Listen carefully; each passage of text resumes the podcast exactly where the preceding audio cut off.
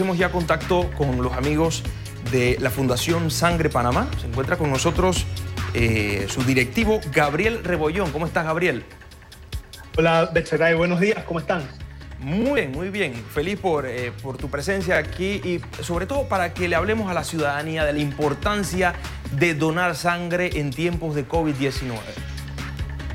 Así es, así es. Bueno, como bien mencionas, en estos momentos se necesita donaciones de sangre en todos los hospitales a nivel nacional. Eh, ¿cómo, está, ¿Cómo está el nivel de los bancos de sangre en estos momentos, Gabriel? Sabíamos que en el pasado habíamos visto un desabastecimiento, incluso antes que llegara el COVID, pero ahora con la llegada del COVID-19, ¿cómo está el nivel de los bancos de sangre en Panamá?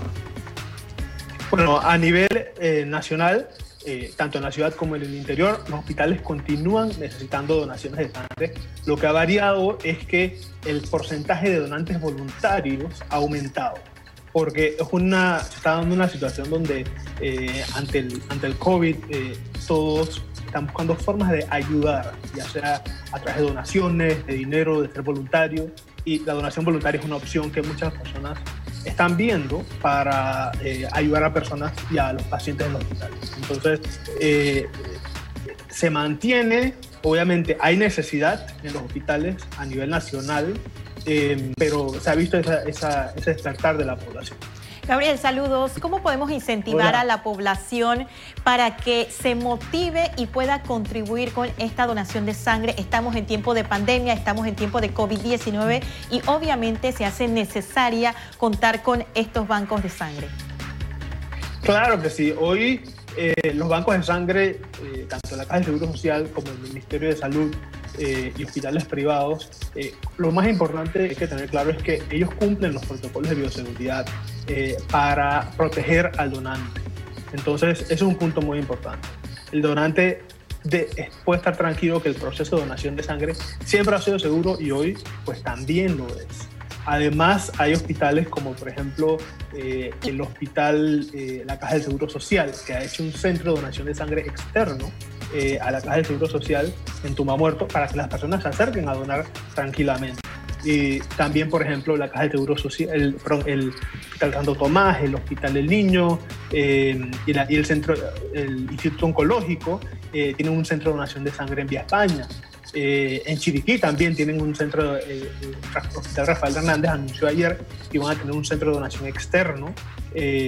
y también en, en, Santiago, por ejemplo, están recibiendo donaciones del Hospital Luis Chicho Fábrega en eh, la clínica de la piel Yolucho de ANSEC. Entonces, están haciendo estas estrategias eh, a nivel institucional eh, para que las personas puedan donar sangre. Gabriel, ¿cómo, ¿cómo yo sé si puedo donar? Es decir, ¿cuáles son los requisitos para donar? El primero, tener entre 18 y 65 años. si, tienes, si hay un joven de 17 años que quiere donar, puede hacerlo con permiso de los padres. Eh, tener un peso mínimo de 110 libras, eh, un buen estado de salud y en, este, y en estos momentos, además resaltar que la persona no puede tener síntomas respiratorios eh, ni, estar ni haber estado en contacto pues, con una persona que haya presentado COVID-19 y también el tipo pues, de, de, salida del país debe ser por lo menos 30 días. Ya por la cuarentena todos tenemos este tiempo a estar en el país. Entonces, eh, eso y tener una buena alimentación antes de donar. Gabriel, hemos visto en el pasado el rol eh, que juega la Fundación Sangre Panamá para ayudar a esa recopilación, ayudar a incentivar a, las personas a que donen, que pierdan el miedo de donar porque donar salva vidas. Háblanos del rol de la Fundación Sangre Panamá en estos momentos. Claro que sí. Como Fundación Sangre Panamá estamos trabajando eh, en educar a la población de manera innovadora, utilizando redes sociales, haciendo eh, eh, webinars, haciendo lives. también estamos difundiendo la información de los bancos de sangre, donde localizar tiempo, fecha, horario. Estamos también movilizando toda esta base de voluntarios que hemos logrado a lo largo de estos 13 años para que se acerquen a donar los hospitales. Y, y, también estamos trabajando de la mano con universidades y empresas eh, eh, recordándoles, informándoles cómo pueden hacerlo. Entonces, ese es un rol muy importante. Entonces, el rol, el, rol de educar a la población, de movilizarla. Esa es una pues, de las misiones de la, de la Fundación y que hoy, desde el día uno de la pandemia, estamos haciendo más fuerte. Gabriel, otra de las preguntas que nos hacen las personas utilizando el hashtag o etiqueta Yo me informo PMA es cómo puedo hacer para donar si no cuento con un salvoconducto. ¿Ustedes le conceden una especie de permiso o cómo funciona? Claro que sí. Cada hospital tiene un número de contacto, un teléfono o un correo al que pueden llamar. Cada hospital en cada provincia, cada ciudad. Eh, al que pueden llamar para agendar una cita. Esa cita, los bancos de sangre la programan eh, independientemente del día.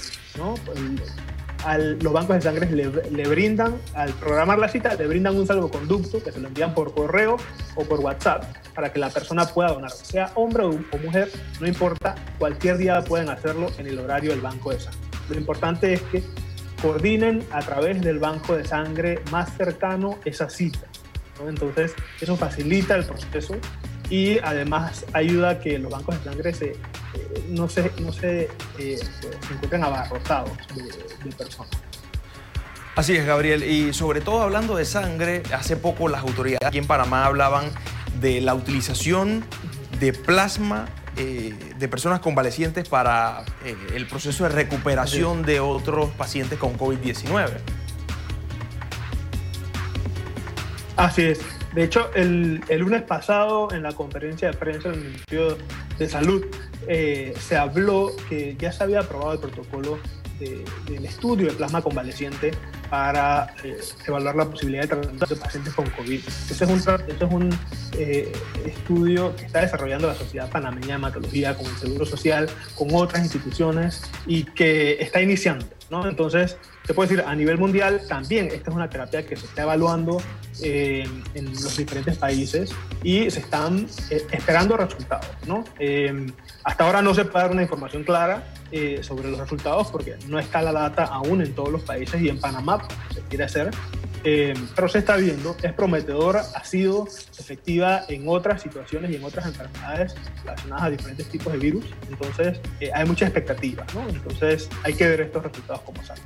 Así es, ya para finalizar, Gabriel, eh, redes sociales de la Fundación Sangre Panamá y también algún número de contacto.